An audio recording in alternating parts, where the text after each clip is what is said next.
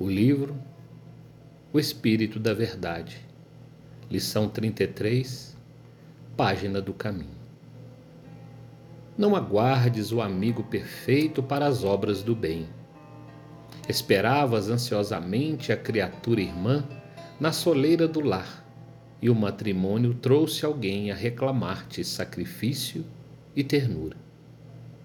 Contavas com teu filho, mas teu filho alcançou a mocidade sem ouvir-te as esperanças.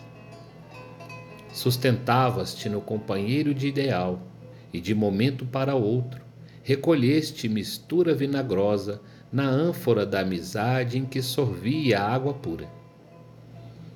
Mantinhas a fé no orientador que te merecia veneração. E um dia, até ele desapareceu de teus olhos, arrebatado por terríveis enganos. Contudo, embora a dor de perder continua no trabalho edificante que vieste realizar.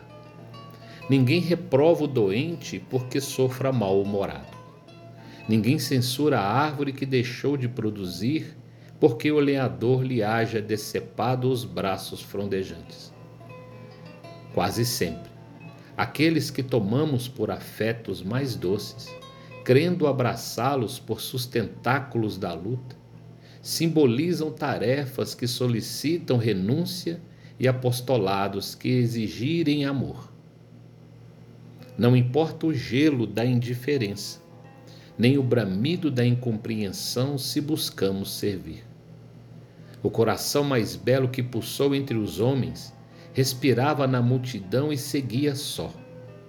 Possuía legiões de espíritos angélicos e aproveitou o concurso de amigos frágeis que o abandonaram na hora extrema. Ajudava a todos e chorou sem ninguém mas ao carregar a cruz, no momento áspero, ensinou-nos que as asas da imortalidade podem ser extraídas do fardo de aflição e que, no território moral do bem, alma alguma caminha solitária, porque vive tranquila na presença de Deus. Albino Teixeira